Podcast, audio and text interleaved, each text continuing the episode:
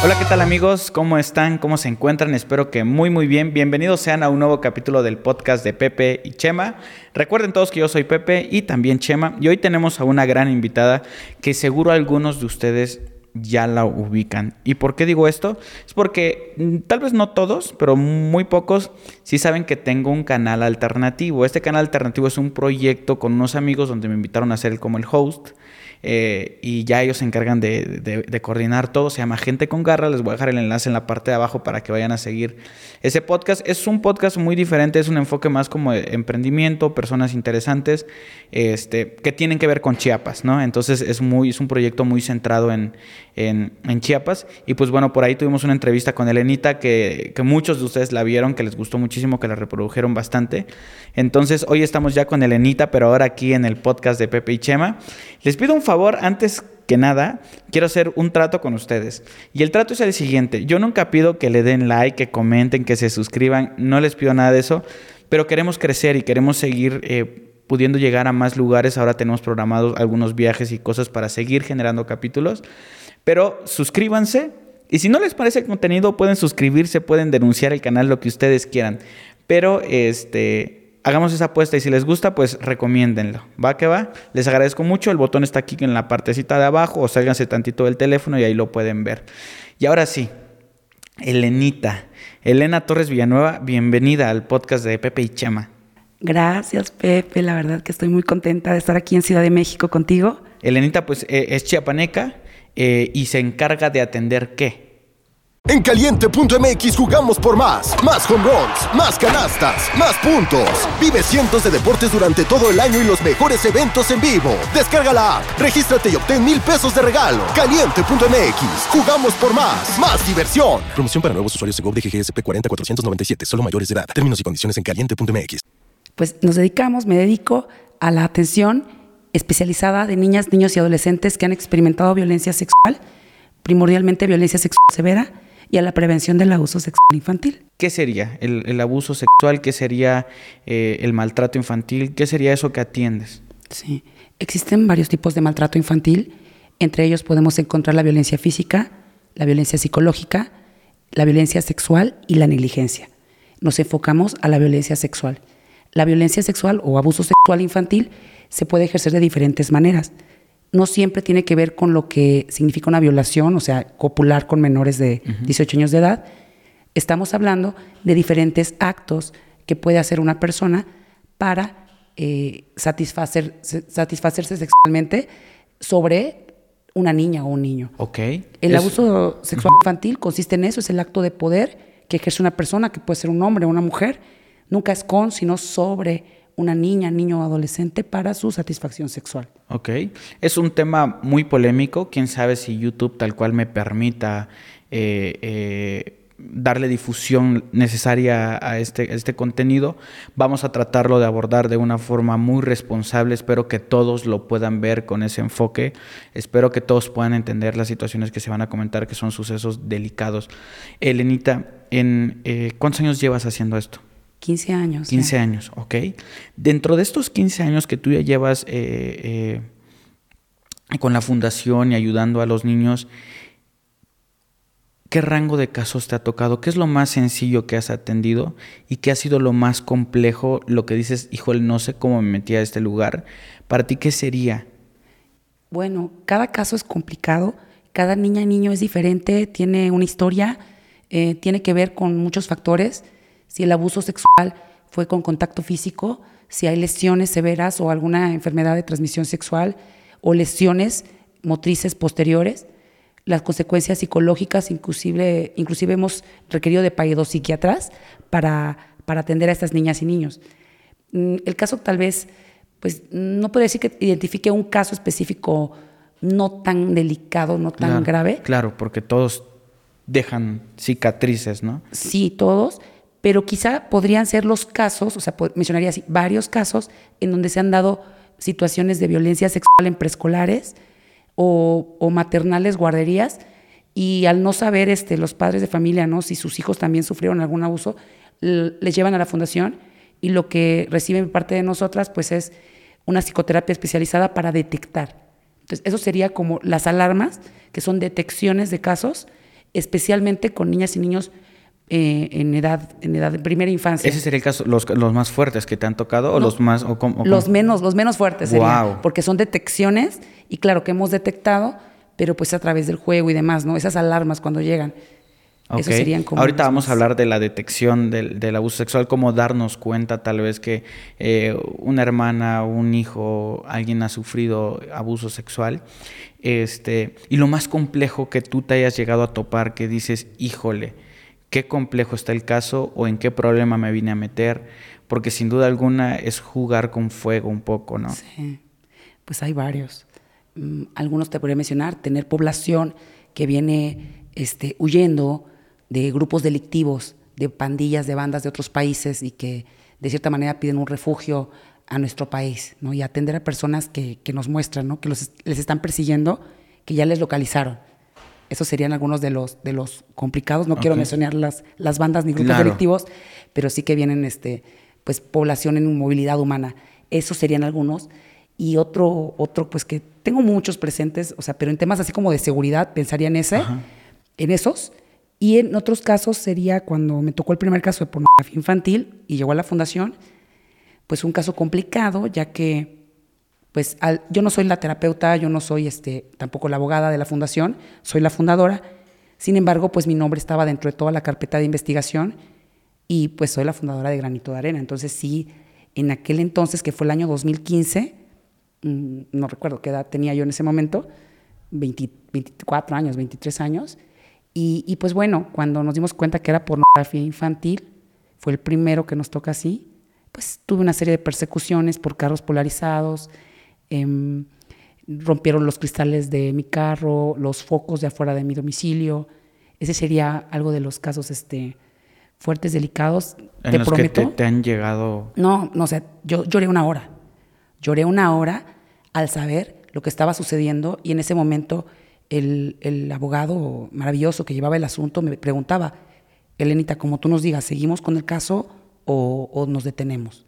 Y yo siempre decía, adelante, sigamos adelante. Yo confío que todo va a estar bien.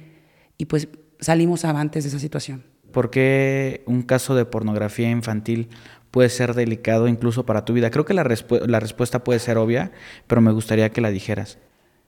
Pues porque desafortunadamente las personas se benefician a costa de la integridad, la vida eh, de las niñas y de los niños y pues puede ser un tema tan lucrativo y por supuesto delictuoso que lo último que quieren es que alguien ponga el dedo en, en el tema, ¿no? El- la vista hacia allá. ¿Se mueve mucho dinero en la industria de la pornografía infantil? No lo dudo en absoluto, o sea, no lo dudo en absoluto.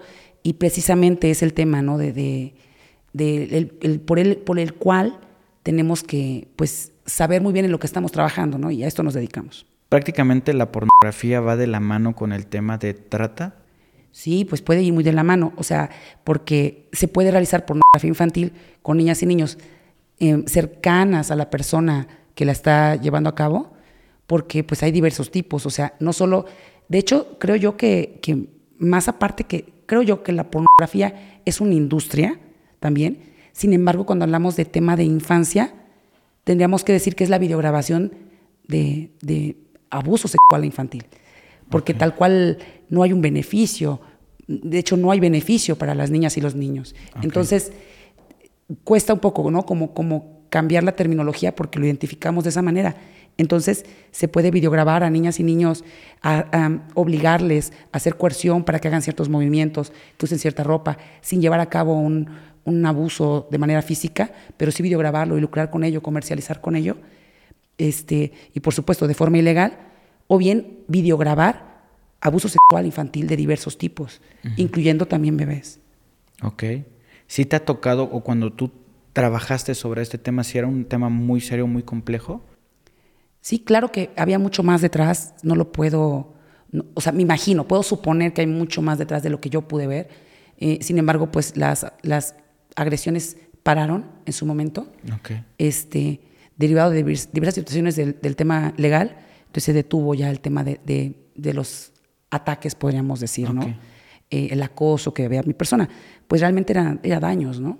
Sí, había un caso muy famoso en Chiapas donde estaban vinculadas muchísimas personas, altos mandos, incluso de iglesias, ¿no? Fue un tema muy, muy delicado. Eh, Elenita, en el recorrido que tú llevas ya eh, realizando esto alrededor de 15 años, ¿cuál es la satisfacción? ¿Qué es lo que se ha logrado hacer? Wow, atender a miles de niñas y niños eh, satisfactoriamente, niñas y niños graduados de terapia. Graduados quiere decir que vivieron abuso y a través de las terapias se, se dieron, se les dio de alta porque ya se había sanado el, el tema. Este, te voy a decir un tema, o sea, que, que eh, no hay manera de borrar, no, no existe la terapia de olvido en este tipo de casos. Yo soy, hago mucho hincapié en eso. No podemos borrar la experiencia, pero sí hacerla aún más consciente para que nuestros pacientes, niñas, niños, adolescentes, te prometo que son súper conscientes de lo que han experimentado, saben también que no lo pueden decir con cualquier persona porque la sociedad afuera pues no está lista para escuchar este tipo de historias. Claro. Desafortunadamente hay discriminación, hay muchos tabús, mitos al respecto del abuso sexual infantil, pero hablo- me refiero a niñas y niños que, que, que ya interactúan, que ya controlan esfínter, eh, que ya fueron tratadas médicamente por especialistas, Ok. la ginecología, pediatría, inclusive nutrición, paidopsiquiatría. Y normalmente también tengo que mencionar que nuestros pacientes tienen un proceso de terapia largo, no es una terapia corta ni terapia breve. Creemos que hay que dar el tiempo necesario. Otra de las cosas que mm, son características de nuestro modelo de atención es que los expedientes quedan en la fundación porque pueden volver los pacientes. Ok. Entonces llegan, por ejemplo, momentos en los que pacientes que ya tienen 12 años y ya entraron a la secundaria, vuelven a la fundación. Porque, mm, por ejemplo, la, llegada de la menstruación eh, les recordó el abuso o simplemente tienen inseguridad. Tal vez no tenga que ver tal cual con el abuso, pero inseguridad en temas académicos.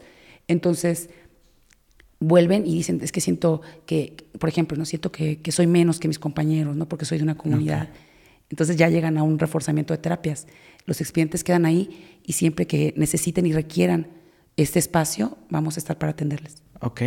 Eh, nada más para agregar, la atención es gratuita, ¿no? Así es. Ahorita vamos a entrar a ese tema de tal cual de la fundación, pero quisiera preguntarte algo que, que considero muy importante y relevante. Eh, los niños necesitan terapia porque ¿qué sucede con un niño que ha sufrido abuso? Eh, ¿Qué características tiene? ¿Cuál es el comportamiento? ¿Y qué sucede cuando ya entran a terapia y se gradúan? ¿Qué es lo que pasa con ellos? Ok, pues bueno, eh, los indicadores ¿no? de que algún niño o niña está viviendo algún abuso sexual son los cambios de conducta. Y eso, esos los podemos detectar las personas que estamos en cercanía, en trato directo. Pueden ser familiares o personas de la escuela o de las actividades que realiza. Hay un cambio de conducta notorio. Puede existir porque, mira, el abuso sexual infantil es como una caja de Pandora en donde salen muchísimas cosas y no hay una regla absoluta de, de los indicadores específicos. Pueden ser muchas cosas. Por ejemplo, temor repentino hacia, hacia ciertos espacios. Un no quiero ir a esta casa o no quiero ir a casa, no quiero ir a mi cuarto. Este, a ciertas personas en específico, ya sean de- del mismo género o no, temor a convivir con ciertas personas, aislamiento de sus demás amiguitos o, o las personas con las que convivían niñas y niños, hay un aislamiento, puede haber mucho miedo a resistencia a ser tocados o lo contrario, pérdida absoluta del pudor, ojo en niñas y niños con discapacidad que normalmente tenían cierto pudor y de repente ya no lo tienen, pues hay que ver por qué el cambio de, condu- de conducta Claro. eh, puede te- haber un comportamiento agresivo pasivo, pesadillas, fobias nocturnas, este, no pueden dormir, por, por ende puede haber un bajo rendimiento académico, una hipersexualización, usualmente o mayormente en algunos dibujos, cuando se le dice a algún niño pequeño o niña pequeño de seis años que dibuja a una persona, pues no dibuja características como el vello púbico y, y demás, ¿no? O, Y en este caso sí. los dibujos manifiestan mucho, inclusive hay que observar su forma de jugar, porque en los juegos hay manifestaciones de abuso sexual, de, de tocamientos inapropiados, de monstruos, ¿no? Lo vemos nosotros también en la terapia, como pacientes este, ponen, no sé, a un, a un muñequito malo, ¿no? Que, que mata a todos y la niña se esconde bajo la cama, porque si no le va a hacer daño. Entonces, en los juegos es donde vamos interactuando y también observando. Entonces, sucede estos, estos cambios de juego, cambios de conducta, pueden tener enuresis, que se hacen pipí en la cama o cuando ya lo controlaban, o encopresis, que es la falta de control de las evacuaciones. Los casos de encopresis que han llegado a granito de arena, en esos casos siempre hubo violación anal en, en los niños y niñas. Entonces hay que tener esa alerta. No quiero tampoco preocupar a las personas, puede ser un tema médico que hay que atender, pero en general, o sea, son muchos cambios conductuales. Ok. Eh, una vez que entran a terapia, ¿cómo es esta terapia? Que evidentemente dices, no es una terapia de olvido porque esto no se olvida, pero ¿cómo es una terapia que lleva un niño que le permite ir sanando un poco esa, esa situación? Sí, en la fundación tenemos respeto por los diferentes modelos psicoterapéuticos. Las terapeutas de la fundación eh, se han especializado en diferentes ramas y creemos que, que, cada rama tiene lo suyo y aporta de diferente forma, eh, pero con una metodología buscando precisamente sanar, ¿no?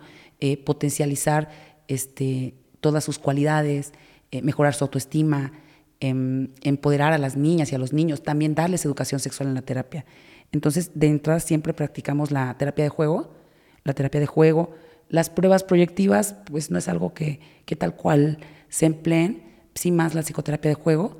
Hay edades también para la aplicación de pruebas. Hay otras pruebas como el CAT-SEX que se utilizan para eh, medir ese tema del abuso sexual y que son validadas por la Secretaría de Salud y por otras instituciones. Hay modelos como psicoanálisis. Tenemos una compañera que es maestra en terapia psicoanalítica de niñas, niños y adolescentes, cognitiva conductual también, hipnosis ericksoniana y la terapia gestal. Entonces son como las cuatro principales.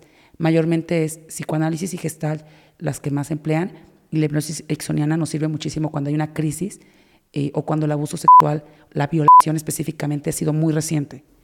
Y llegan en primera instancia. ¿Es como en shock?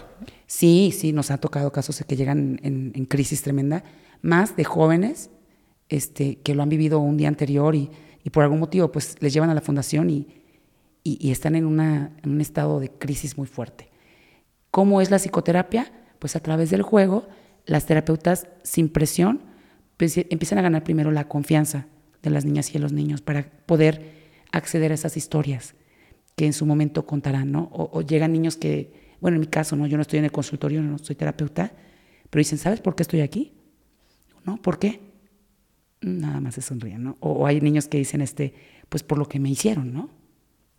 Eh, entonces, son muy inteligentes, saben que están llegando a un espacio para abordar el tema, este, pero, pero bueno, lleva tiempo, se gana la confianza y ya después de eso, a través de la terapia de juego y de diferentes dinámicas que utilizan las terapeutas, ya se va profundizando más en el tema.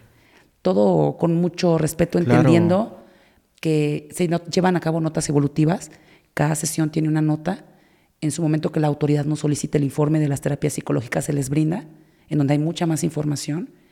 O, por ejemplo, cuando hay dificultades, temores para que las niñas y los niños vayan ante una audiencia judicial, igual se nos avisa y pues ya a través del juego se les dice pues que, que van a ir a, abordar ¿no? el tema. Ok, perfecto. Eh, Elenita, yo, yo, he pensado mucho en cómo abordar este tema porque es algo muy complejo y que espero que las personas de verdad puedan apreciar la información y también la forma en cómo yo lo estoy intentando abordar porque pues evidentemente no soy perfecto y puedo cometer errores. Eh, eso te lo digo por lo que te quiero preguntar a continuación. ¿Hay alguna historia en particular que a ti te haya movido mucho por lo que sucedió? ¿Cómo se desarrolló la situación? ¿Cómo llegó? ¿En qué estado? ¿Y cómo se graduó la persona? Sí. Eh, en pandemia me, busca una, una, gran mujer, una gran servidora pública, una fiscal, este, para canalizarnos a unas niñas. En ese momento, en pandemia, Granito de Arena estaba en una situación económica muy difícil, porque primordialmente lo que hacemos para recaudar fondos es hacer eventos, y con la pandemia no podíamos realizarlos. Entonces yo le expliqué que me era muy complicado porque no iba a poder pagar la psicoterapia. Le dije, no tengo terapeuta de base, y lo que sí es que pues puedo ver que una psicóloga nos cobre por sesiones, pero no voy a poder pagarle. Ella me dijo, no te preocupes, unos empresarios van a ayudarnos para poder pagar las terapias porque están muy conmovidos con lo sucedido. Me dijo, la tengo que canalizar a granito de arena porque estas niñas requieren una atención especializada. Y así empezó esta historia. Llegaron de repente en un auto de la autoridad cuatro niñas este, con su madre. Una mamá muy joven, más joven que yo, este, Y pues pasó la primera entrevista con la terapeuta, contacté a una terapeuta y, y, pues las niñas decían, es que su papá era malo, ¿no? Mi papá es malo, ¿no? Es que es el papá de ella el que es malo, porque hay otro, son, son medias hermanas, podríamos Ok. decir. No, el papá de ella es malo por lo que le hizo. Entonces, sí me, justo coincidió con que una persona mandó comida para mí y cuando ven que hay un, hombre afuera, se espantaron muchísimo. Y por supuesto que estaba muy lejos y aparte está cerrado. Entonces ya salí, ya recibí la, la comida y pues estuve con ellas. Ahí, ahí de primera instancia me conmoví. Pero por supuesto luego al conocerlas más, la pequeña, cada que llegaba, normalmente somos mujeres en la fundación, pero no falta que si hay alguna actividad como mm, los re- intercambio de regalos en Navidad que les damos a los niños, este, o en Día de Reyes buscamos personas que apadrinen ropa nueva y, y pues de repente llegan como que personas a dejar los juguetes o las cosas, pero son personas que conocemos. Y había, me acuerdo, un joven de 17 años, que aparte se ve muy chiquito, este, voluntario de preparatoria, y cuando lo ve la pequeña, la más chiquita, de tres años, se hace pipí. Tenía pavor. Y eso sucedió mucho tiempo, constantemente pasaba. Estas niñas, su historia es muy fuerte porque ellas fueron violadas por el padre por el abuelo, por las dos personas, este, y una frente a la otra. Y luego pues hubo como un intercambio de las niñas, una frente a la otra. Las demás hermanas se salvaron porque se, no quisieron estar ahí cuando las llamaban a jugar. Llegaron a amarrar a una, este, y pues imagínate una de nueve años y la otra de tres. A la de nueve años, pues no solamente fue una violación vaginal, entonces pues lo que vivieron fue muy duro. No te voy a mentir que en Granito de Arena hay historias, inclusive tú dirías físicamente, mucho más impresionantes que esto, Claro. pero me sentí muy comprometida a que tenía que seguir luchando, que Granito continuara. Desde entonces están en terapia en la fundación, fueron graduadas hace poco, una, una pequeña pausa. Este, quiero felicitar a la autoridad que hizo una, un trabajo increíble, una sentencia ejemplar, histórica, histórica, yo me atrevería a decir histórica a nivel nacional. Ok. Este, esto tal cual pues lo publicó ¿no? la, la Fiscalía de Chiapas. ¿A quién hay que aplaudirle, Elenita?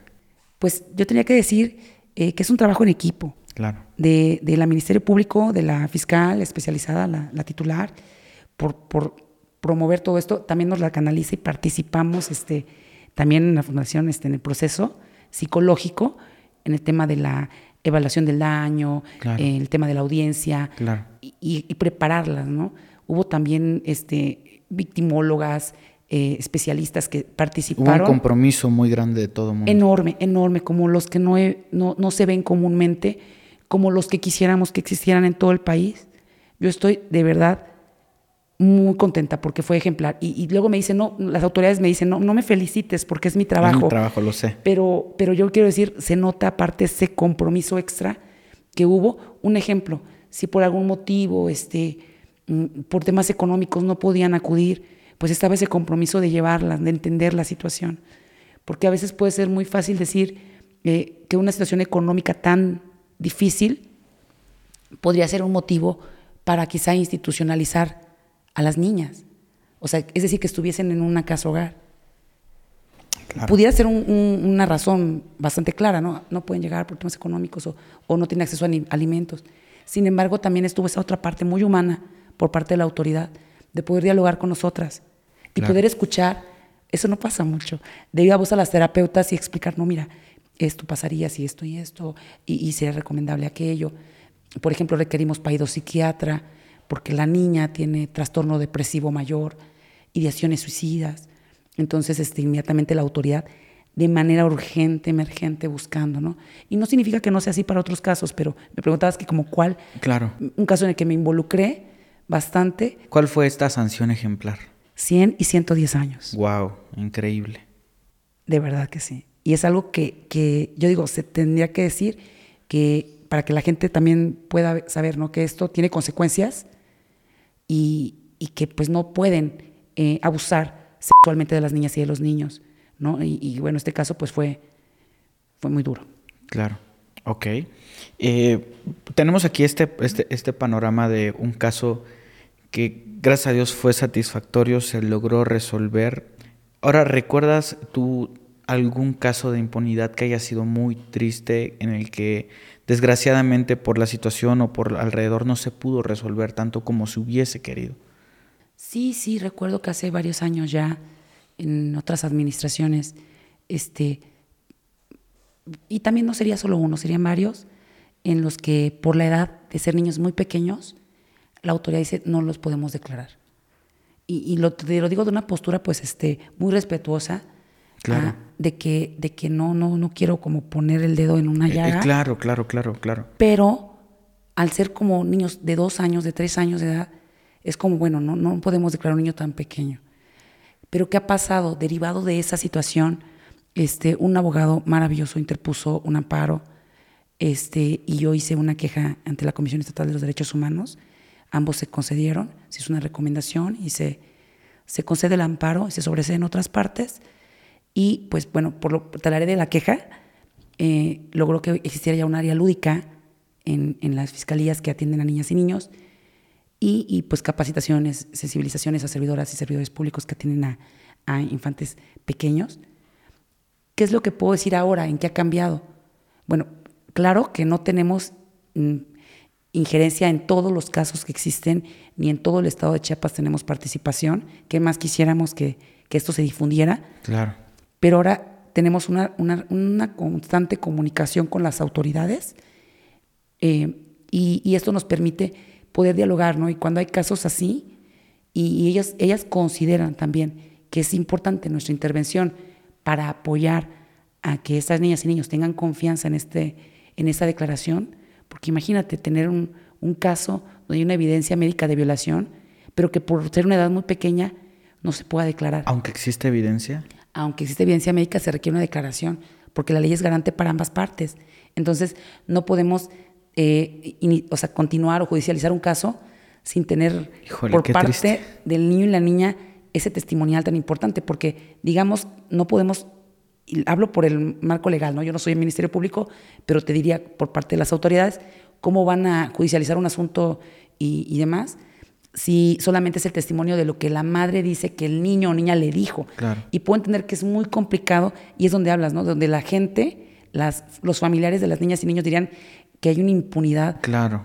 Lo que sí existe es una falta de acceso a la justicia, pero por factores eh, multifactorial, sería, está muy pequeño. Imagínate que niño, que tenemos una evidencia médica que te toca a ti ser el Ministerio Público y que no te dice nada y que se pone a llorar y que tiene miedo. Entonces, este es un tema bastante complicado. A mí me gusta siempre hacer estos ejercicios de ponerme de ambos lados. Entiendo esta parte de la justicia y no es una crítica eh, tal cual, porque si nosotros fuéramos esos ministerios públicos, esas personas encargadas de tomar las declaraciones y entender cómo funciona la ley, seguramente llegaríamos a la misma conclusión, aunque en el fondo de nuestro corazón sepamos que sí hubo, pero desgraciadamente por cómo funcionan las leyes no podamos hacer algo extra, ¿no? Esa parte creo que es entendible, pero bueno, eh, Elenita, en este trayecto y en este, en este pues, punto que, en ese trayecto de, de, 15 años que, que, llevas, empezaste muy joven, a los 10 y... 16, 17. 16, 17 años. Eh, ¿Qué ha sido lo más difícil eh, para ti en este trayecto? Porque sé que está el tema de combatir también, pero está el tema también de, yo, yo que soy tu amigo, me considero tu amigo, Elenita, sé la parte económica compleja y que no hay mucho apoyo. ¿Qué ha sido lo más complejo al momento de tratar de ayudar a los niños sin recibir nada a cambio? Precisamente el no poder pagar las cuentas, tener deudas, este, querer hacer mucho siendo pocas personas. Y en su momento me tocó estar sola, viendo todo.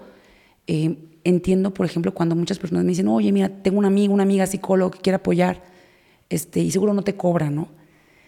Pero yo me pregunto, ¿va a querer acompañar en el proceso legal? Porque una de las primicias de granito es no decir, ¿sabes qué? Este, no, en eso no me meto. Y te ayudo, pero hasta aquí. Y entonces, eh, ¿dónde está lo, lo, integral? O que la autoridad nos diga, este, nos puede dar su informe psicológico y el psicólogo diga, no, yo no quería, me da miedo, ¿no? Este, entonces, entiendo y me gusta también mucho cuando la gente dona su tiempo, hay altruismo de servicios o servicios sociales, no profesionales, prácticas.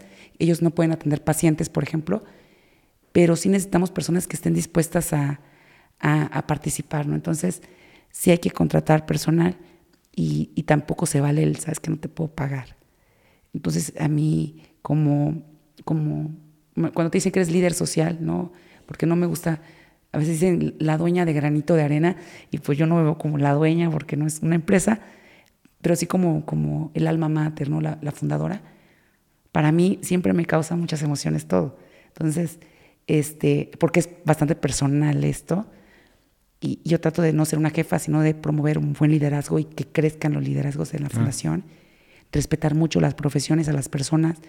Este, y, y, precisamente para mí me tocó en pandemia, precisamente, por eso nos quedamos este, sin personal.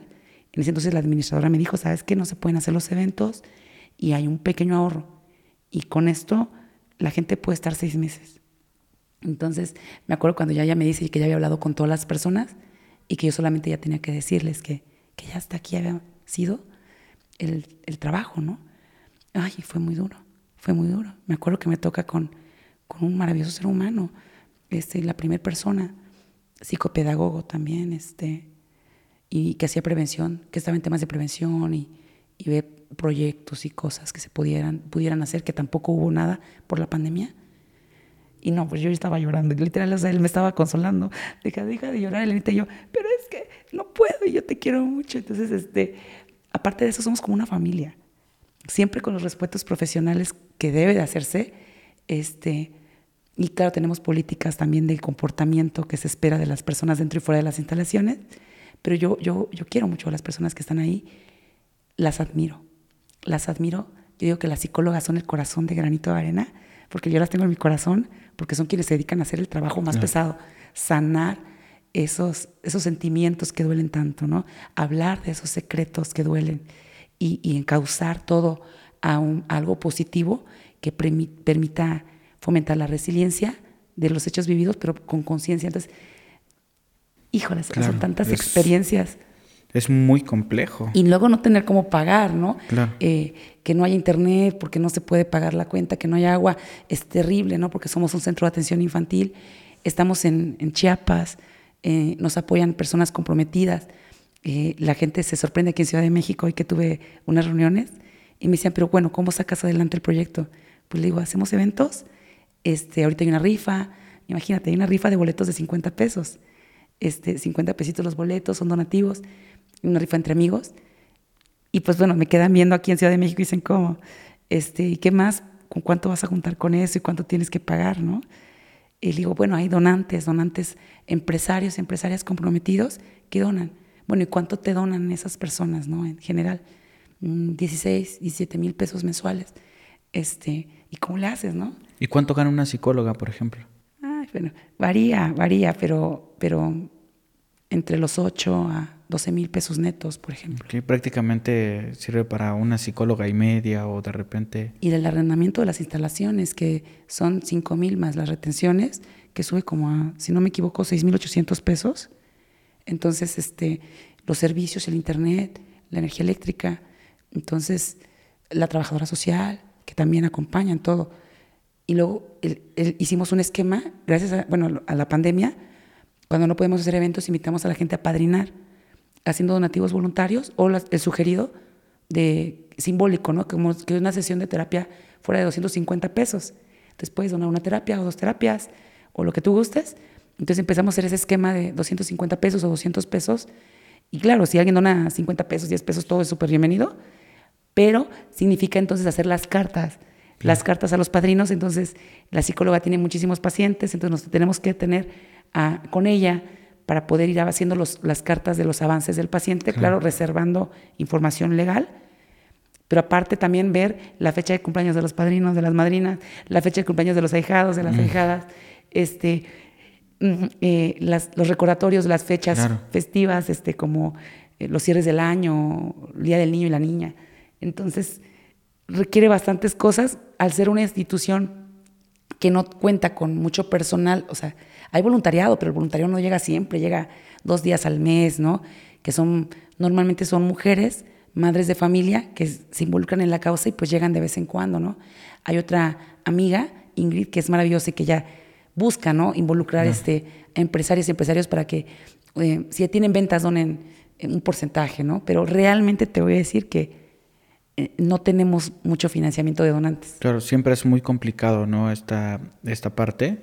Eh, de todos modos, al final yo creo que vamos a hacer la invitación, bueno, la hacemos de una vez, pero al final damos toda la información para todos aquellos que, que, quieran de alguna u otra manera apoyar. ¿Cómo pueden encontrar la fundación? ¿Cómo se llama y todo? Tenemos una página web que es www.fundaciongranitodearena.org. Ahí también está el botón de donar Nuestras redes sociales tenemos una fanpage en Facebook que es Fundación Internacional Granito de Arena y en Instagram nos pueden encontrar como F Granito de Arena. Ok, perfecto. Pues eh, es un poquito para que más o menos eh, ustedes vayan tomando en cuenta si quieren realizar algún tipo de, apoyo. Evidentemente es un, un, tema pues muy complicado y muy importante abordar. Eh, Elenta, yo te quería, quería seguir platicando contigo y quería preguntarte acerca de, los perfiles, los perfiles de los abusadores en teoría. Que platiquemos un poquito acerca de cómo son ellos, cómo identificarlos, este, por qué se da que una persona quiera realizar un abuso, etcétera. Sí, bueno, no existe un, un perfil psicológico, o sea, sí existe claro, como un trastorno identificado, lo que es la pedofilia, que consiste en una excitación intensa y recurrente que deriva en fantasías y deseos sexuales que implican actividad con niñas y niños prepúberes. Eh, puede ser un hombre, puede ser una mujer, puede ser una persona de cualquier edad. Claro que este, pues eso sucede en la mente de la persona. Por eso es como muy difícil. Luego también hay otras situaciones que la persona es consciente de que esto eh, viola las leyes y las prohibiciones sociales. Por ende, la persona no manifestará su deseo sexual o el deseo de tener actividades sexuales con niñas y niños prepúberes. Entonces es bastante complejo. ¿Qué hemos visto? Hay dos tipos de abusadoras o abusadores sexuales que hemos detectado que serían preferencial o situacional. Aquella persona abusadora preferencial busca a niñas y niños de ciertas características, de cierto color de ojos, cabello, edad, o que sean solo niñas o niños.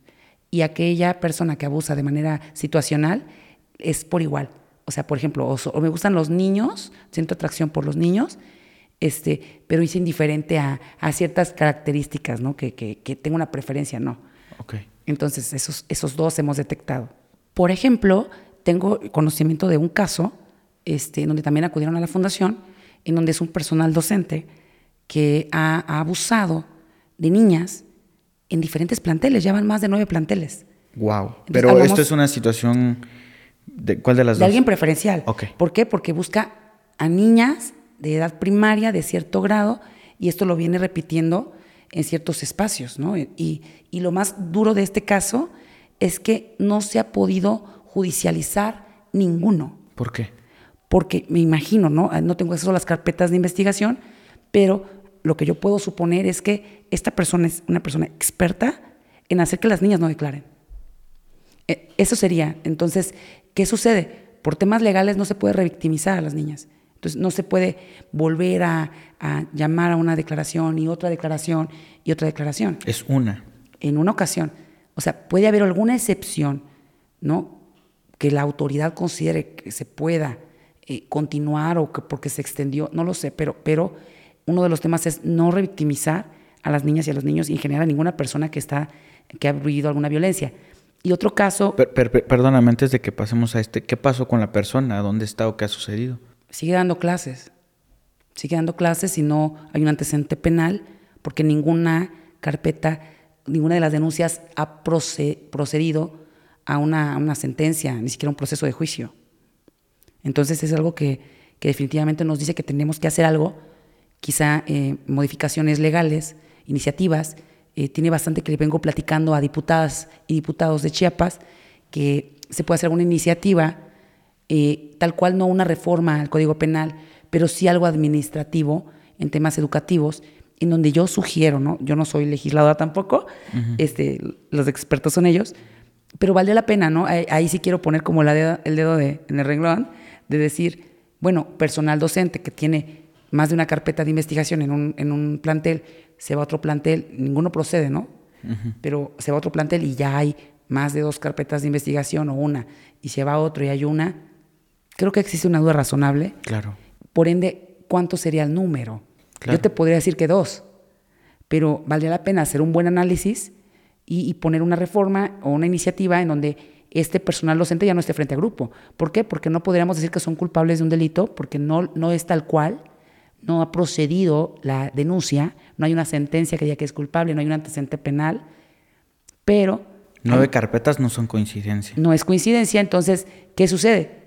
O sea, el marco, el marco legal, o sea, no podemos decir que la persona sea culpable, pero sí valdría mucho la pena pues poner una, una parte en donde esta persona ya no esté frente a grupo. Yo creo que hay muchas personas en, pues que se dedican a la educación, que se dedican a temas administrativos y que tengan el perfil para dar clases y que están esperando un espacio, ¿no? Entonces valdría mucho la pena poner ese, ese tema en discusión. Ok, pues siempre, siempre trato de hacer esto en algunos capítulos sobre cosas importantes, que es invitar a aquellos diputados que de verdad quieran comprometerse, porque es un tema muy serio eh, a platicar contigo, a formar un equipo de trabajo para ver qué es lo que se puede hacer sería ideal, así como la Secretaría de Educación, hacerles la invitación a que atiendan este caso, a que se investigue, a que se, a que se pueda ver qué es lo que se puede lo que se puede solucionar y que evidentemente pues para no juzgar si es culpable pues que se haga la investigación. Y si no pues entiendo. Pero pues tú sabes qué onda no pero, pero sí vale mucho la pena no este poner en el debate ¿Por qué tantas carpetas de investigación de una persona en un tema, o sea, el mismo tema y tan delicado?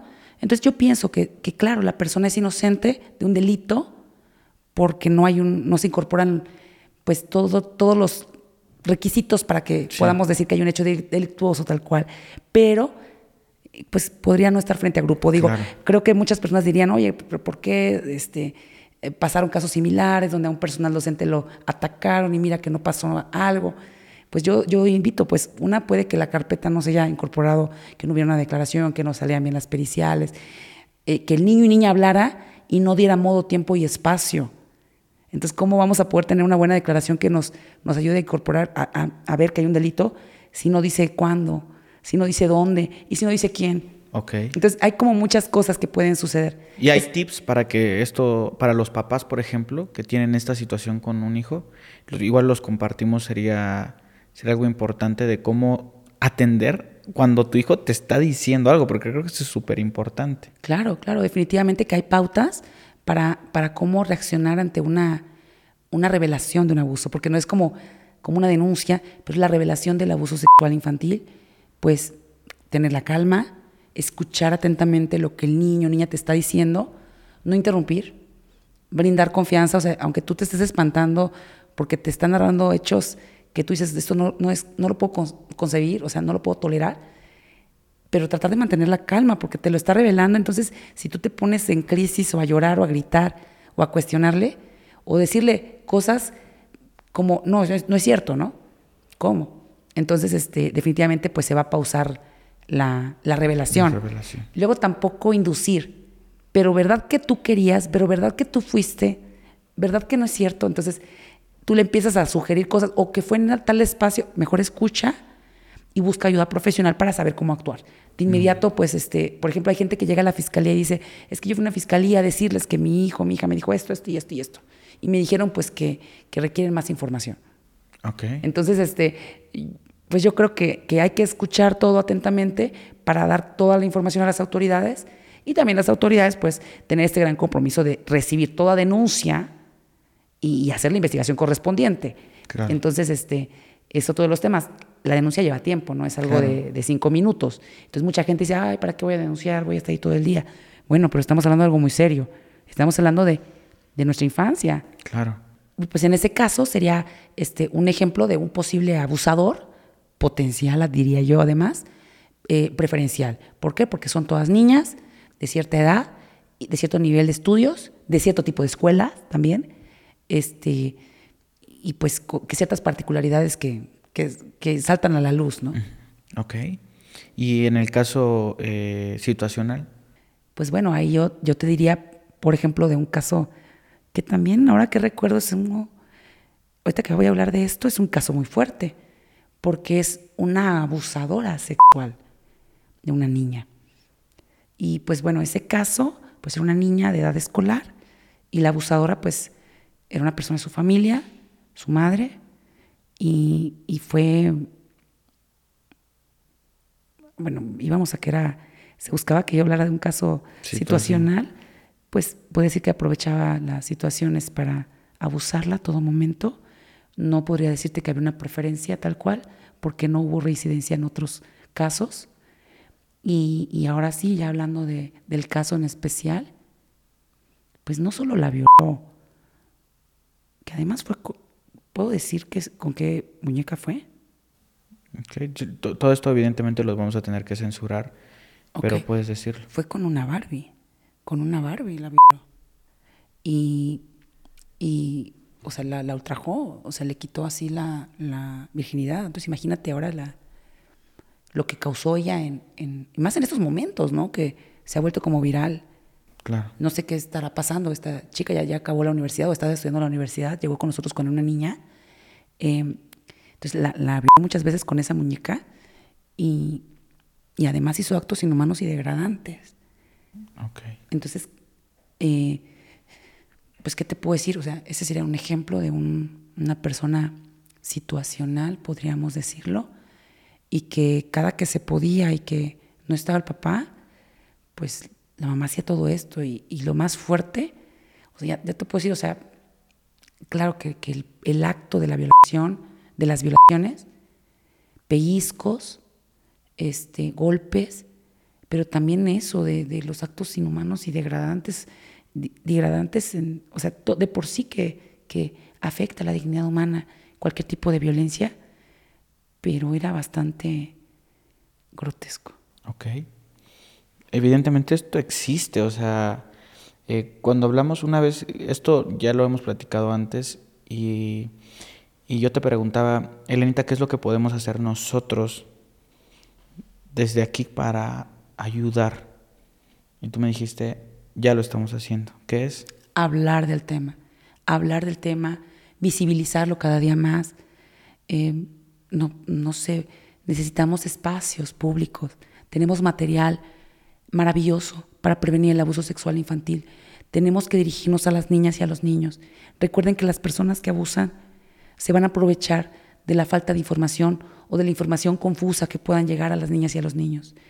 Las niñas y niños normalmente ni siquiera mencionan el nombre de las partes del cuerpo. Entonces tenemos que incidir muchísimo en la educación sexual, sin caricaturización, en un clima de respeto y de dignidad, de las niñas y de los niños, respetar los espacios, eh, no obligarles a besar a personas, a saludar de beso o que les estén abrazando si no quieren, eh, promover niñas y niños fuertes que puedan hablar, defender sus derechos, que te puedan decir, no me gusta que me abraces así, no me gusta que me toques, que tengan autonomía para decidir, eh, yo quiero una, una falda de este color un pantalón de este color, que puedan jugar, ser libres, felices, la libertad total la libertad de las niñas y de los niños, pero por supuesto en un esquema que respete que son niñas y niños y que no tienen la madurez psicosexual para consentir actos sexuales.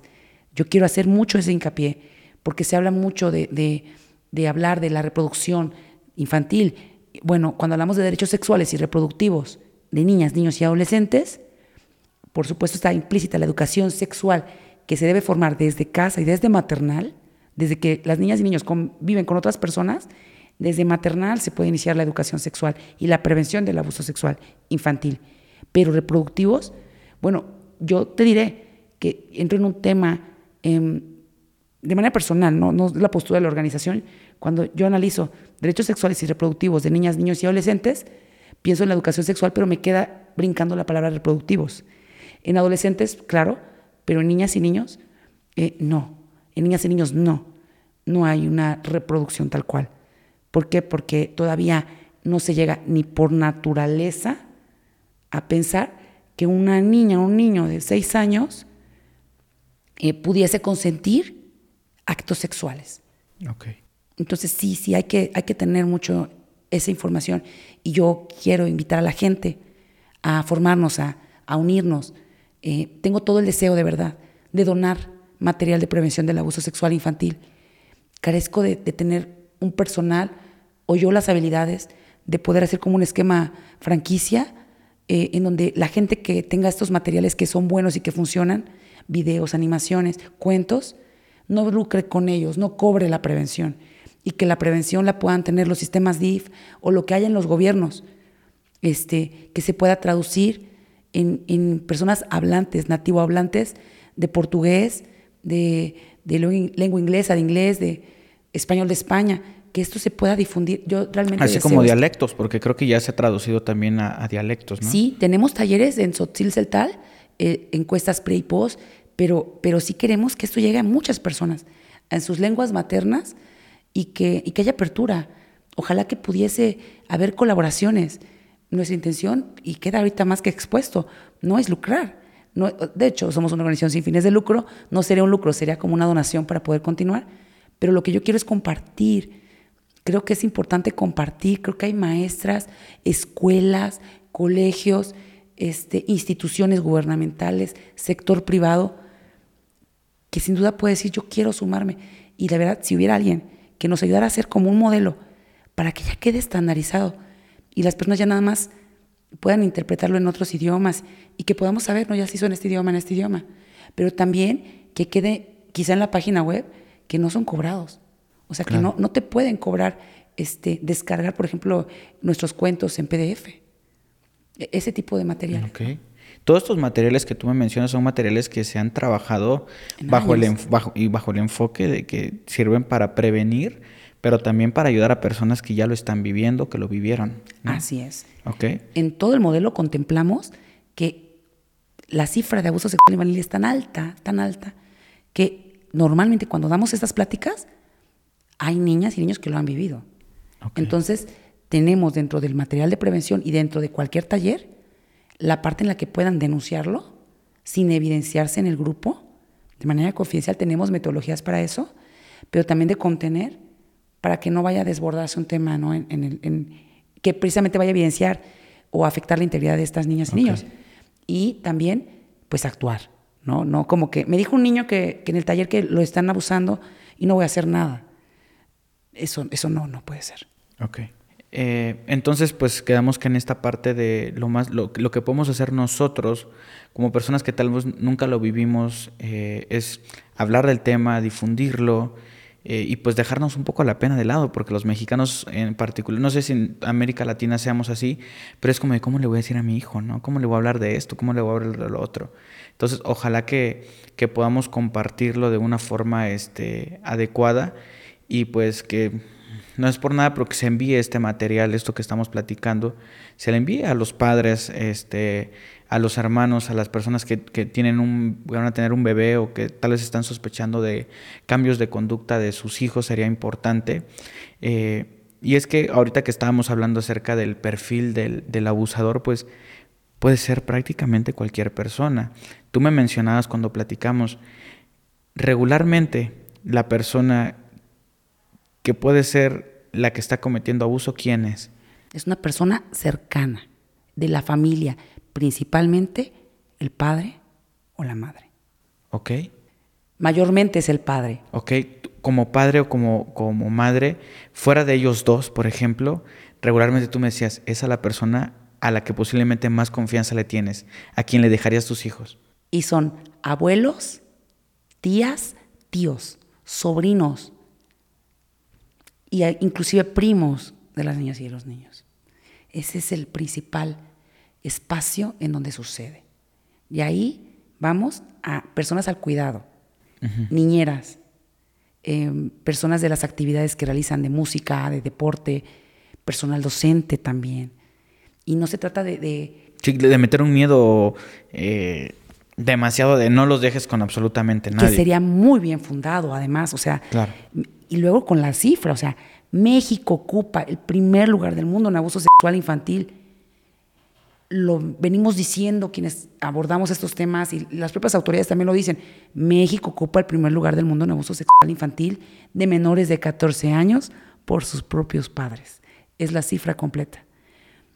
Y aún más completo sería México ocupa el primer lugar del mundo en abuso sexual, violencia física y homicidio de menores de 14 años por sus propios padres. En concreto, México es un país muy violento con las niñas y los niños, desde el núcleo familiar.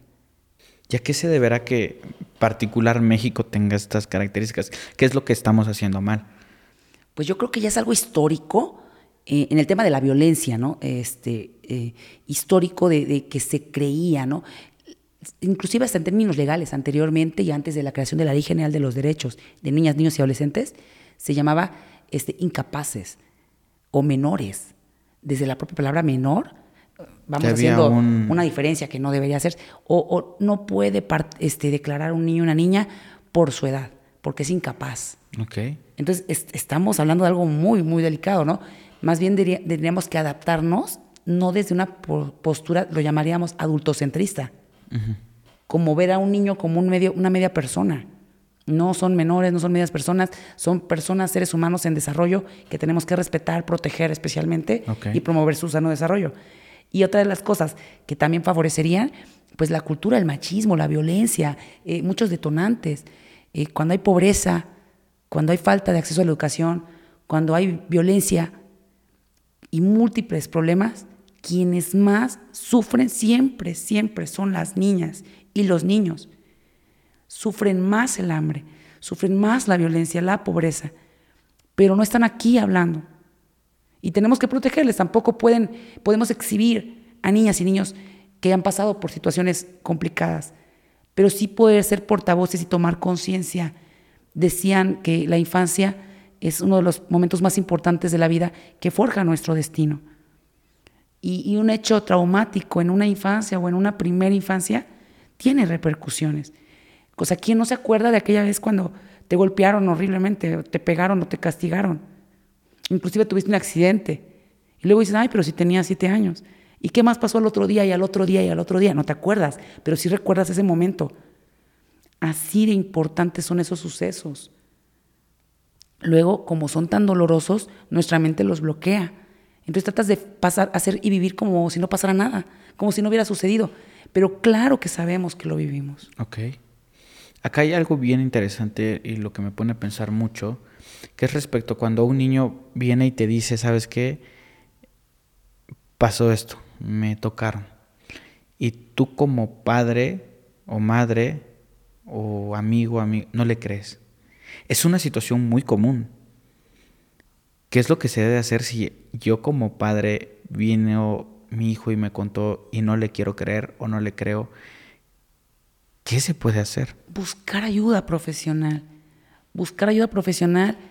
Si no sabes cómo lidiar con ello, busca a quien sí. Porque es negación, es algo que ocurre tal vez en tu cerebro que quieres bloquear esa situación, sí. ¿no? Y no sea porque no, no quieran a sus hijos, sino que es tan difícil de entenderlo que precisamente una epistemóloga argentina decía eso, que la sociedad reacciona ante los desafíos con miedo y control.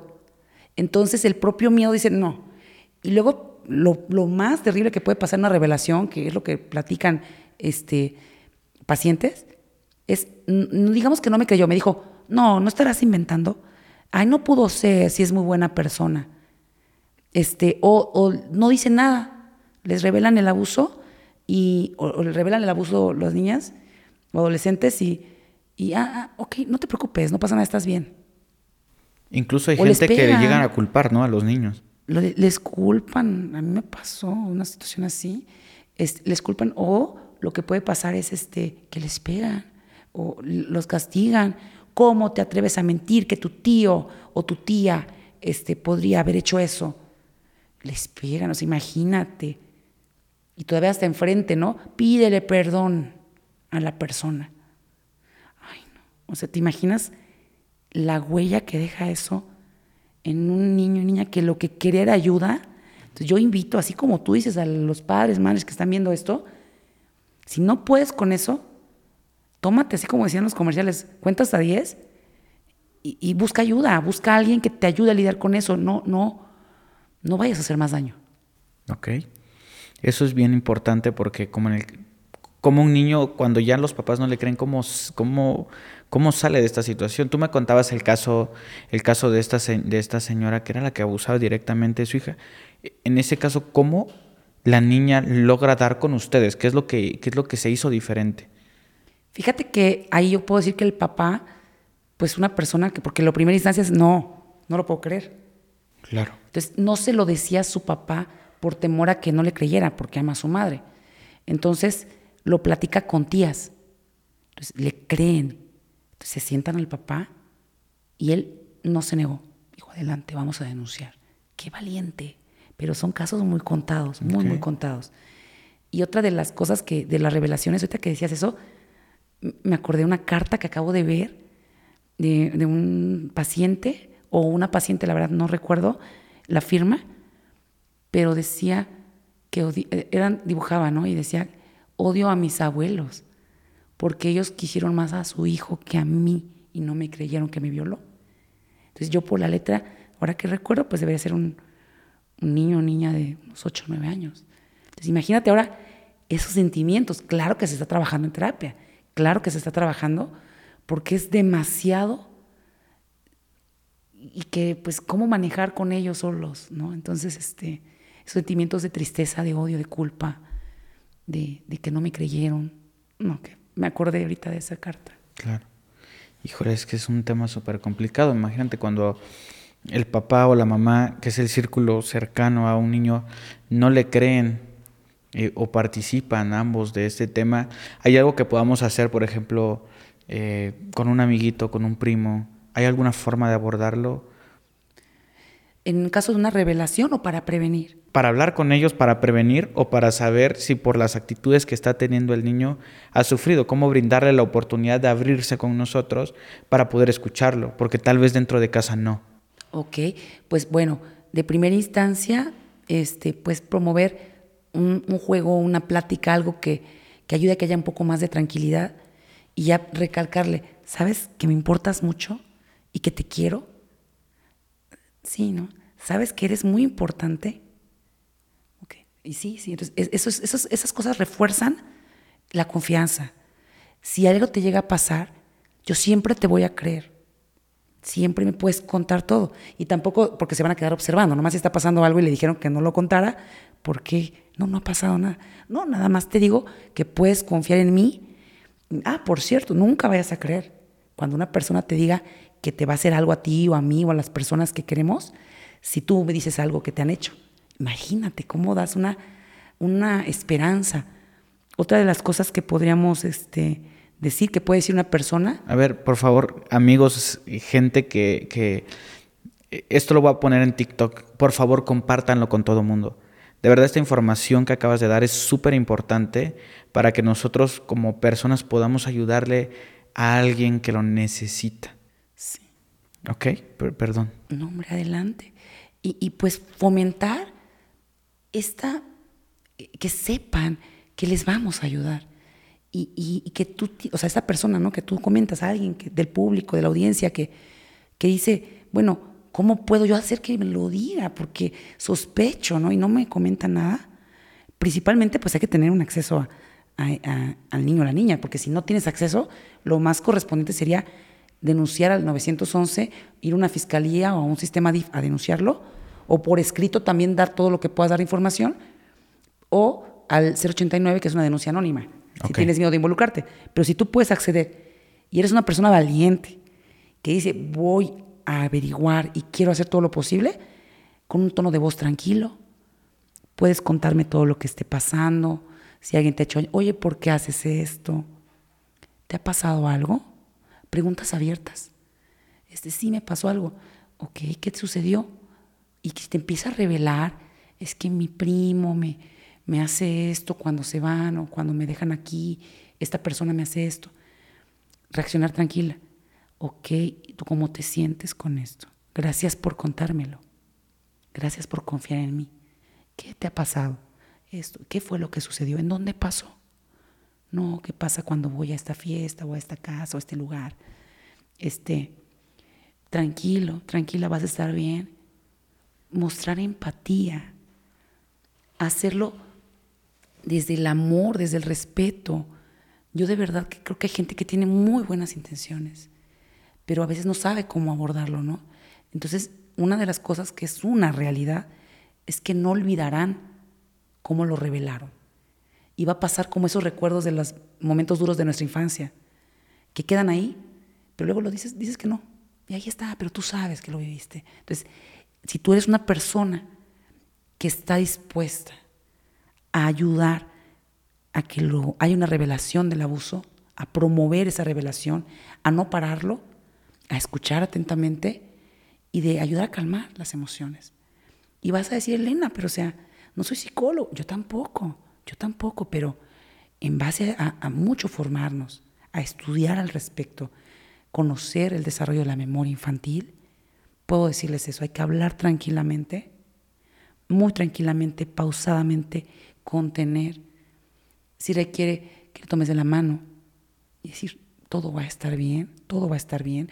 Un abrazo, eres muy valiente. Aunque tú por dentro estés, ahora, ¿cómo le hago? Es un montón de problemas, hicieron esto, ¿y, qué voy a hacer? O quiero eh, actuar violentamente contra la persona, tengo miedo de lo legal.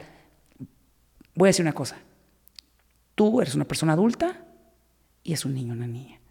Ahora tú tienes que lidiar con eso, no te pongas a reaccionar enfrente de, de, de ellos, ¿no? Entonces ya tendrás que buscar ayuda, marcar granito de arena, marcar 911, buscar autoridades, buscar psicólogos, ya te va a tocar a ti solucionar. Claro, y, y, una de las cosas que yo considero que sería importante es que cuando tú sientas que una persona, un niño está sufriendo esto, que te esperes lo peor. Tal vez te esperes el nombre de la persona que no te imaginas. Eh, y, y creo que el momento en el que tú sientas que tienes que hablar con esa persona, tienes que ir con la mentalidad lo más esperando todo, o sea, porque en el momento que te digan que posiblemente no sé, no, no, no sé, no, no me lo quiero imaginar. Es de personas muy valientes. Ahorita que dijiste eso, me, acordé de una mamá. Qué difícil, porque llega la hermana y le platica que los hijos pequeños, de, o sea, los sobrinos de esta persona, le dijeron que el esposo había abusado de ellos. Entonces ella se queda, ¿cómo? Bueno, y que le habían dicho que indagara, porque tal vez también a la hija de ella. Entonces ella indaga, van a granito de arena, la niña, la adolescente revela que efectivamente, sí, este, este, la pareja de la madre la había abusado, ya no sabía que de sus primitos. Entonces se puso así como, como triste. Muchos años la había abusado la adolescente. Pero ¿qué crees? O sea, en el tema de la denuncia vamos a denunciar, pero ella vuelve al domicilio, estando ahí la persona. ¿Por qué? Porque si no se escapaba. Entonces era dificilísimo. Ahorita que decías eso, qué difícil debe ser ver a la persona. Porque yo te iba a decir, por ejemplo, no, ni la veas, o sea, denuncia. Pero ahora que te toca estar ahí. Y ¿Ella lo tuvo que retener para que la policía pudiera llegar? Claro, claro, porque aparte salió todas las pruebas médicas, declararon los niñitos, los niños pequeños, maravillosamente, maravillosamente. Tuvieron una declaración amplia. y mira que sucedió un día después de que su mamá fue a hacer un trámite. Entonces él decía, fue al otro día. Entonces tenían el día. Entonces fue bastante bueno porque se tuvo el día, o sea, el día fue después, fue cuando la mamá trabajaba. Se tiene un tiempo, un lugar y evidencias médicas. ¿Y qué sucede después? Pues está, la persona está detenida y pues este, estoy segura de que va a haber una sentencia ejemplar también por esas declaraciones. Y, y para nosotros pues es maravilloso poder trabajar con, con estas familias. Wow, qué increíble. Híjole, es que me imagino que en tu corazón ha de haber mucha satisfacción combinada con enojo por muchas situaciones, por lo que te llegan a contar, por lo que tú ves que llegan a pasar los niños. ¿Sabes qué? O sea, es que no, no, es un enojo, mm, porque no gano nada poniéndome furiosa. Me molesta, lo que sí puede molestarme es que no termina, no termina y que por más, o sea, yo puedo decir que el abuso sexual infantil termine, que no, no, no nadie se tuviera que dedicar a esto. Pero dicen, es una utopía, es un sueño, Elena. O sea, Bueno, pero es un sueño que, que, te digo que tengo, ¿eh? Yo, yo espero que termine. Pero a mí me llena de, de energía, de fuerza, de fortaleza. Y no desde la rabia. O sea, no es así que quiero atacarlos. No. Y te voy a decir algo, cuando hay sentencias, condenas absolutorias, o sea que no, la persona queda libre, y absuelta de todos los delitos, a pesar de que haya periciales, a pesar del compromiso de las autoridades, de la familia, de, de rompimiento de familias, de tanto que involucra todo, de temas médicos, te voy a decir que no existe ningún magistrado, juez, jueza en el mundo entero que pueda borrar el dolor del abuso sexual infantil. Te digo, no está la terapia del olvido. Claro que ahí está, pero ahora con algo cicatrizado, porque tiene que quedar una cicatriz. Tiene que quedar la cicatriz de una herida. Pero esas cicatrices te pueden hacer más fuerte. Ok. Vamos a enviar dos mensajes. Tres, mejor tres. Vamos a comenzar por el más sencillo.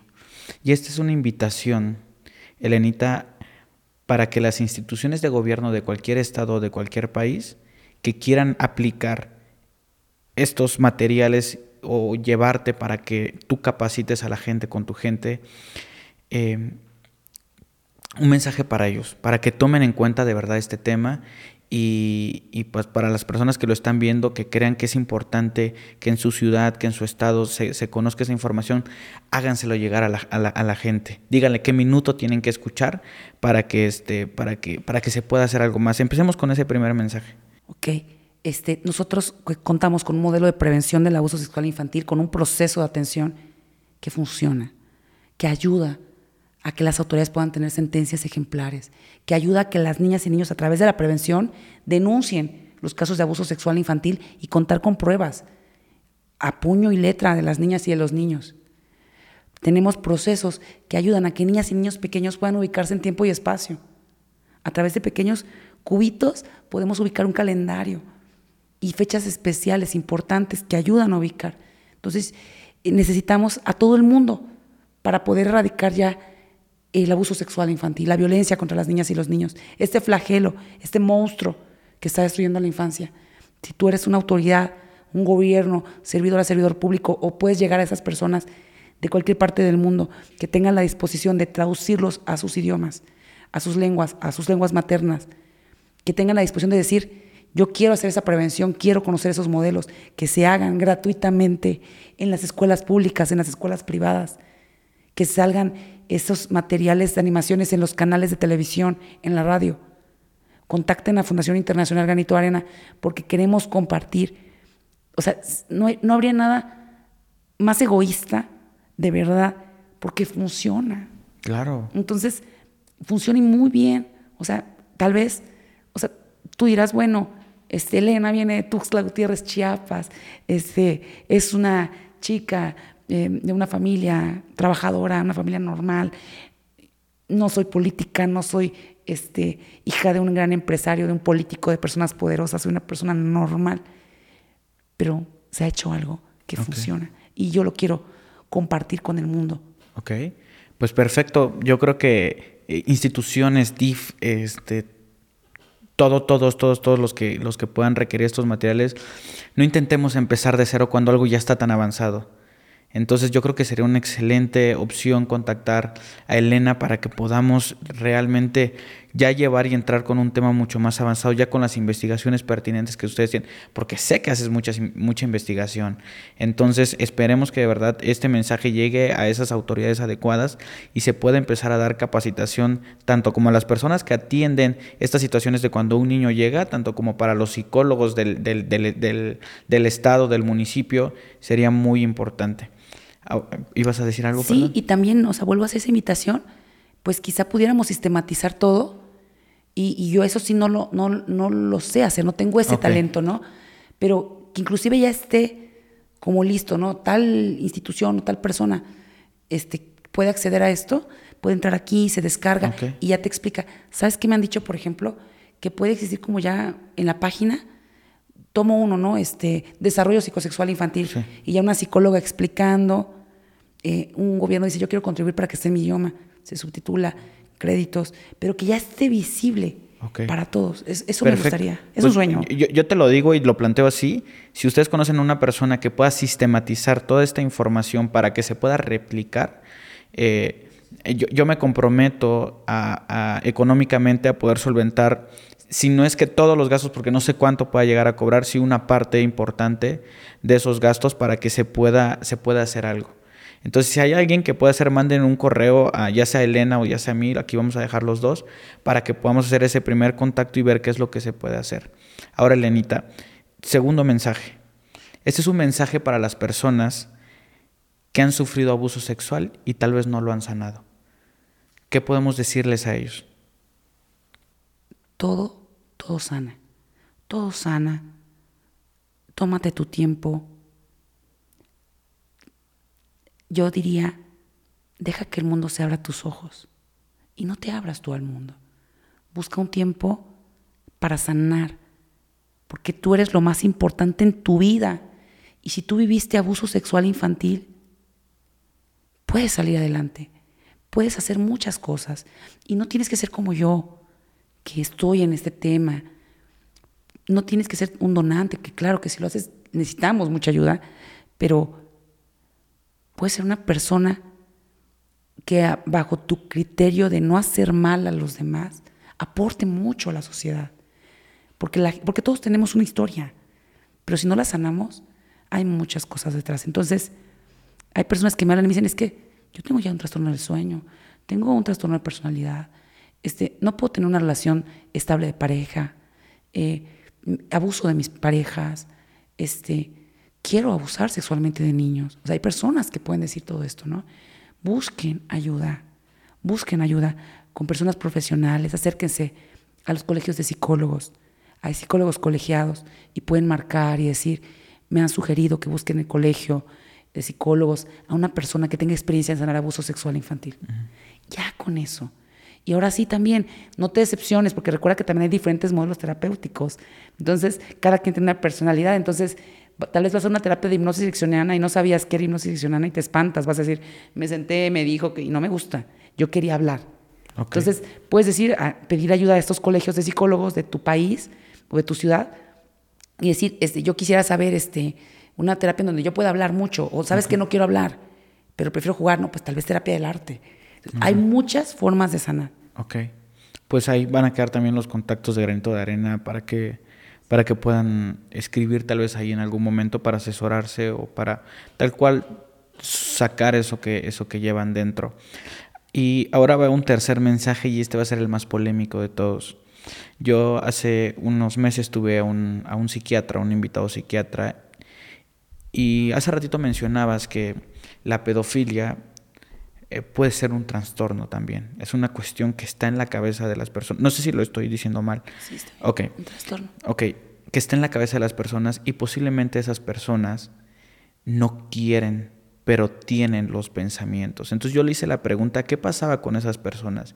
Y el psiquiatra me dijo, es un tema sumamente polémico y yo lo que recomiendo para estas personas es que canalicen esa energía y esas cosas que no pueden controlar, que los dominan, a, tal vez a, practicar un arte, escribir un libro, lo que sea, pero que saquen esa situación. Sé que la solución no es la adecuada, pero evidentemente es desfogar un poco esa energía.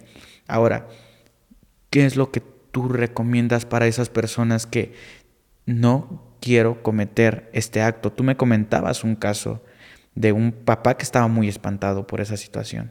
Entonces, me gustaría que todos aquí que lo estamos escuchando dense la oportunidad de entender que hay personas, no todos, que hay personas que realmente están sufriendo el hecho de tener esos impulsos, porque no los pueden controlar. Claro, y, que eso es la otra realidad, ¿no? Mi primer lugar del mundo en abuso sexual infantil, nuestro país, eh, muchas niñas y niños que están revelando abusos y otros que no lo revelan, 4.5 millones de niñas y niños que viven abuso sexual infantil en México. Y la otra parte, claro, también yo lo que sugeriría a las personas que tienen esos deseos sexuales, que no los pueden detener, que impliquen esto, ¿no? Actividad sexual con niñas y niños, buscar ayuda profesional de inmediato. Porque entonces su conciencia le está diciendo, no quiero hacerlo, pero no lo puedo evitar. Y quizá, o sea, para nosotros es muy difícil de entender, es muy difícil, pero, pero la persona que lo está pasando es aún mucho más porque aparte no lo puede decir, Claro. Porque, po- o sea, hay personas que pueden hablar, por ejemplo, de temas tabú como la masturbación. Pero es algo que se habla, se puede hablar y que aún así es complicado. Claro. Porque nadie llega y dice, por ejemplo, este, eh, me gusta masturbarme en las noches. O, o- o los fines de semana, cuando no tengo a mi familia en casa, me masturbo. ¿Cómo? Pero se dice, pero que alguien dijese. O este, cada vez que vienen mis sobrinos, siento una excitación inmensa. O tengo una erección. Qué difícil. Terapia, buscar ayuda profesional con un psicoterapeuta, una psicoterapeuta que tenga maestría. Yo voy a sugerir la terapia cognitiva conductual, que tiene muy buenos resultados con personas generadoras de violencia.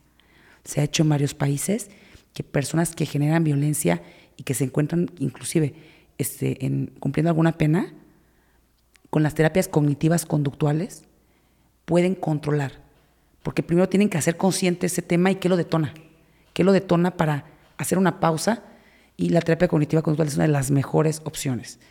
Y claro, no tengas ese temor porque no estás cometiendo un delito, eh, no estás abusando de los niños. Entonces, incluso va a ser el miedo de decirles a un terapeuta, yo vengo aquí, o sea, imagínate, ponerse en el lugar de esa persona porque tengo deseos sexuales por niñas y niños. Entonces, este, va a decir, me va a denunciar y decir, no he cometido ningún delito. Entonces, también quitarse eso, buscar una persona muy profesional. Claro. Muy profesional.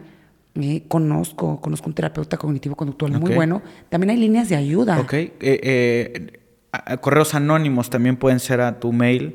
Sí. Eh, por favor, pongámosle un, un- un nombre al, al asunto. Este, manden correos anónimos sin ningún problema para que tal vez les podamos compartir ese número de esa persona que sí los puede atender. Sí, la- el asunto del correo que pueden poner en este caso, para que específicamente sea yo quien lo lea, este, pueden poner este, SOS Elena. Ok. SOS espacio Elena, entonces yo lo voy a ver y tengan la tranquilidad que, digo, no, no conozco en todo el mundo, no, ni en todo Hispanoamérica, a las pers- o sea, los terapeutas, pero sin duda que, que puede haber algunos que vía telefónica puedan ayudar, porque quizá la persona quiere hablar con alguien y podamos cerrar Claro. ese primer hablar, ¿no? Entonces, igual referir con algún, ellos tienen colegas. Ok, perfecto. Entonces eh, queda esa situación. De igual manera, a psicólogos que se sientan comprometidos y que pueden realizar esto, mándenme, eso mándenmelo a mí. Yo se lo voy a compartir Elena porque seguro Elena se va a llenar de correos. Este, eso mándenmelo a mí de personas que dicen yo puedo atender a personas que tienen un trastorno. Entonces, este está esa situación. Y ya para despedirnos, ahora sí para despedirnos, yo sé que uf, quedarían muchísimas cosas por mencionar. Yo tendría muchísimas ganas de seguir platicando contigo. Vamos a hacer eh, invitaciones, como siempre lo he dicho. Por favor, compañeros que hacen podcast, esto no se trata de, de una situación de que yo lo quiero hacer y únicamente es conmigo. Si ustedes le pueden dar la voz con su público a Elena, háganlo. Compañeros de los medios de comunicación, periodistas, todos, todos que quieran dar el espacio, dénselo. Ahí vamos a dejar también el correo. Si no, pídanme el contacto a mí, yo con gusto se los comparto para que podamos dar difusión de este tema. Y lo último, Elenita, este cuarto mensaje que, no, que, no, que, que sí es importante que se dé es, granito de arena necesita ayuda. Granito de arena necesita ayuda, necesita ayuda, no tiene una fuente de financiamiento. Tuvimos una fuente de financiamiento el año pasado, pero ya acabó y fue en Tapachula, Chiapas, y ahora ya tenemos una sede en Tapachula que tampoco quiero cerrar. Entonces, este, pues estoy empezando poco a poco como a pensar qué es lo que tengo que hacer en esta ciudad para poder sacar adelante Granito de Arena, porque ya está el centro y no lo quiero cerrar. Y, y en Tuxtla también, o sea que aunque es el centro que ya tiene más tiempo, recuerde que estamos en Tuxtla Gutiérrez, Chiapas. Y sí, son los empresarios, los mismos empresarios, los que ayudan son los mismos. Y ayudan a todas las fundaciones y no son muchos. Vamos a, vamos a agradecerle a esos empresarios. Eh, ¿qui- ¿Quiénes son esos empresarios? ¿Cuáles son sus negocios? Para que, para que les agradezcamos como se merecen. Gracias, de verdad que sí, porque lo hacen sin esperar nada a cambio. Quiero agradecer a Líneas Hidráulicas, a Ferreteras Mandiola, Marisol Departamental de Cintalapa, Chiapas, que no es de Tuxtla, pero ayuda este, en Cintalapa. Quiero agradecer también, no quiero que se me vaya, a Farmacia Santa Cruz, que desde que vimos a don Adriancito y le dijimos que era deducible de impuestos, dijo, yo me sumo. Quiero agradecer también a Tacos Jarocho, que se sumó también a Granito de Arena, a Carnicerías Jarocho, perdón, este, Tacos Garritos. Quiero agradecer a Café Bar 500 Noches, que se sumó, a Hampton School, que se suma también, a las villas Diverso, que son villas donde puede la gente rentar un mes y demás, quedarse. Y de verdad que no quisiera que se me pasara a nadie. Se, se merecen un aplauso de parte de, de todos los que estamos eh, aquí, todos los que ven esto. Y este, los invitamos a consumir en sus negocios. Sí, Aceros del Grijalba también es una empresa que se sumó muy joven. Llegó y dijo, yo me sumo a esta causa. Y, y pues bueno, hay personas que se están empezando a sumar en Tapachula. También hay personas individuales que sin ningún afán simplemente dicen el INTA y te va. Hay gente que dice, no, no quiero que ni siquiera anoten mi nombre ni me hagan carta. Quiero ayudar. Este, y, y quiero donar 500 pesos al mes. Vamos a dejar números de cuenta para hacer transferencias desde... eh, si en dado caso ustedes tienen una empresa y quieren deducir impuestos a través de una donación, eh, vamos a dejar ahí un, un correo. Wow. Elenita, vas a hacer muchos, vamos a hacer muchos correos. Un correo para esos empresarios que quieren directamente eh, hablar de temas de, de, de cómo le pueden hacer para que puedan hacer donaciones y queden libres de impuestos en teoría. Sí. Este, y para todas aquellas personas que quieran hacer donaciones tal cual directamente un número de cuenta que estén en México, aquí lo vamos a poner, lo vamos a dejar en la descripción. Y para todas aquellas personas que estén fuera del país y quieran hacer alguna donación, pueden hacerlo a través de PayPal, me parece. PayPal. Fíjate que otra de las cosas, nunca hemos recibido ni un dólar de donativo, pero Granito de Arena es donataria autorizada, es decir, que es deducible de impuestos en México y en Estados Unidos, para que tengan la tranquilidad que somos una institución que transparenta todo a las autoridades tributarias. Todo ingreso y gasto de la organización tiene por medio una factura. Y actualmente no tenemos ningún financiamiento, solamente los padrinos de 250 pesos, que no son muchos, y los grandes empresarios de Chiapas, que donan en general como entre 3 y 16 mil pesos mensuales a la fundación. Lo de UNICEF, que también es otra cosa que, que ya fue, pero tengo que alardearlo. Nos volvimos la única organización chiapaneca socia de UNICEF. Y esto es resultado de todos los procesos que tenemos. Y ha sido una experiencia maravillosa estar en las ligas mayores, o sea, sin tener nunca financiamiento y estar con los eventos, de repente socios de UNICEF. Entonces fue muy bonito. Yo espero que se pueda seguir dando para Tapachula. Le hacemos la invitación y, y le, le- le hacemos un aplauso también a UNICEF por fijarse en, en ustedes. Entendemos si no se puede, pero si se podría, estaría muy bien. Entonces, tal vez no que sea con todo, pero tal vez con una parte de repente podría llegar a, a, a ser también. Porque fíjate, amigo, que mucha gente, o sea, llega y dice, mira, tal persona, o bajan recursos internacionales de los consulados de las embajadas. Ahorita, aprovechando, y gracias a que nos invitaste a venir aquí, este, fuimos a conocer una embajada y que sí da apoyos, pero que tiene todo un, un tiempo para hacerlo. Ya no nos da tiempo de ver más. Y vimos otra, otro consulado que lo que sí puede ayudarnos es a traducir los materiales para que lleguen a su país, que es precisamente Brasil Ok. Pero no, no tenemos así como convocatorias detectadas. Y nos ha pasado algo muy feo. En- nos ha pasado allá que hay gente que dice, mira, Elena, es que hay recursos, este, pero granito de arena tiene que darle a la persona el 90% y granito se queda el 10%. Jamás, jamás en la vida podemos permitir una corrupción de ese estilo, ¿no? Entonces yo me siento tranquila, sí sé que eh, nos cuesta mucho, que no hay mucho dinero en la cuenta, pero dignamente, honorablemente, Claro. no permitiendo cosas así, ¿cómo es posible? Claro. Eh, o que sea un tema este, partidista, que estemos en, en campañas políticas, o sea, jamás, jamás. Eso sí, llegan amigos precisamente de medios de comunicación que dicen, Elena, no te preocupes, tú tienes que ir a todos los eventos, a todos los eventos, conocer a todas las personas. Y cuando haya personas que sean eh, candidatos, conócelos a todos para que sepan que existe granito de arena. Precisamente un gran amigo, a quien, bueno, doy el pésame a su familia, que es Víctor Lara, Sí. un gran periodista chapaneco. Este, él me decía eso y no lo olvidaré. Me dijo, Elenita, todos los grupos van con todas las personas. Entonces, yo estoy en esa apertura de hacer esas reuniones, de hablar del tema y, y- y de hablarlo como se debe hacer con la verdad. Perfecto. Pues bueno, ya para, para despedirnos, Elenita, Premio Nacional de Derechos Humanos.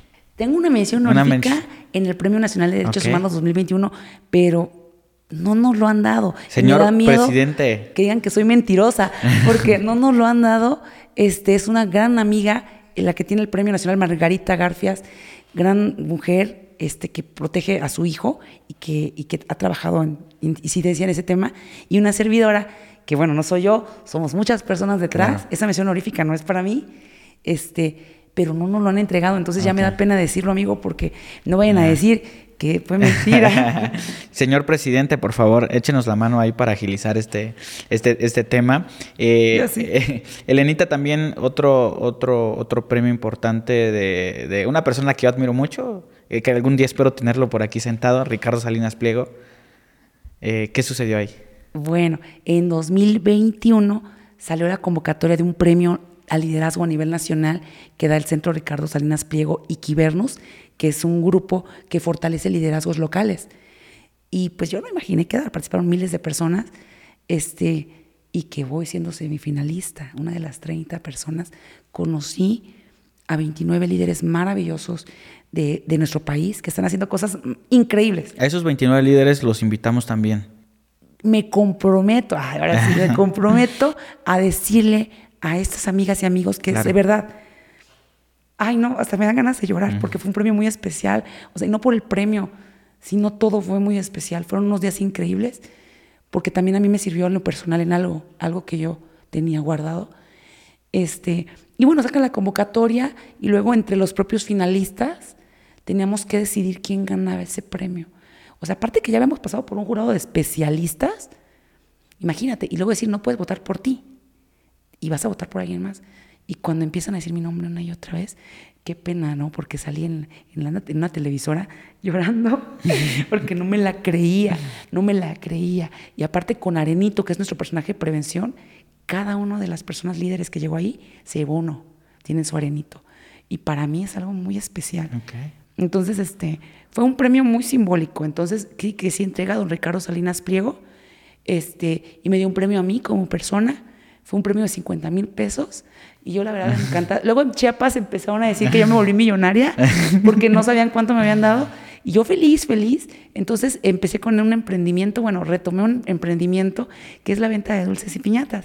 Entonces, este, pues e, eso fue lo del premio, ¿no? Ahí le vamos a dejar la información. Todos los chiapanecos que quieran piñatas. Aclaro que no fue un millón de pesos. Este, y de verdad, o sea, eh, casi todo lo hice yo. Yo pinté el lugar, yo todo, todo ahí ponía mis fotos en Facebook. Este, entonces es algo que, me mm, significó desvelos porque era estar en granito de arena todo el día de manera altruista y llegar cansadísima a las 8 de la noche a, pintar este, cada, cada estante usado que me había regalado mi abuelita para poder tener mi estante de dulces. Entonces, a mí me encanta todo eso también. Ok. Eh, Elenita, te hago la invitación para que vuelvas a estar con nosotros eh, muy pronto. Tú tienes un testimonio. Entonces, eh, eso lo abordaremos eh, en otra situación porque me dijiste que querías platicar un poco de, tu historia y creo que la historia de cómo nace Granito de Arena es una gran historia, de verdad una gran historia de cómo ha sucedido todo, todo, todo, todo. Así que eso lo platicaremos en un siguiente capítulo, si estás de acuerdo, claro, para ya no alargar más. Te agradezco muchísimo, no sé si quieres despedirte de la gente, quieres enviar un mensaje, lo que gustes. Sí, pues invitar a las personas a luchar por sus sueños, a, que sí se puede. Y en estos temas tan específicos que es la violencia contra las niñas y los niños, les invito a sumarse. Eh, creo que todos tienen talentos y que siempre una persona conoce a alguien que puede ayudar. Entonces, si tú conoces a alguien que puede ayudar, ayúdanos, por favor, porque sí lo necesitamos. Este, necesitamos ayuda. Granito Arena tiene que continuar. Y un sueño también es que Granito Arena pueda continuar sin mí. Pueda continuar sin mí, que tenga un equipo de personas y, ahora que ya veo que hay, bueno, no muchos, pero hay cuatro personas en Tuxtla Gutiérrez, maravillosas mujeres, pues yo siento muy bonito. Y claro, cuando estuvo el apoyo financiero en Tapachula, hubieron muchísimas personas, hubieron muchas psicólogas, muchas personas, y ahí no teníamos que preocuparnos por recaudar fondos. Entonces, este fue una experiencia muy bonita y, que sin duda yo creo que todo llega a su tiempo. Por eso hay que hacerlo bien. Todo llega a su tiempo. Entonces, este, pues yo invito a las personas a que se sumen a Granito Arena. Perfecto, Lenita. Pues ya está la invitación, ya está todo. Espero que de verdad... Eh, no, no, sé si la palabra correcta sea que hayan disfrutado este capítulo, espero que de verdad hayan aprendido mucho, eh, hayan adquirido información que en algún punto espero que no sea necesaria aplicarla, pero que si es necesario por lo menos ya estén informados. Entonces quiero agradecerles a todos ustedes por sus comentarios y por todas las cosas. Tenemos un trato por ahí. eh, suscríbanse y si no les gusta, pues ya se desuscriben, no pasa nada.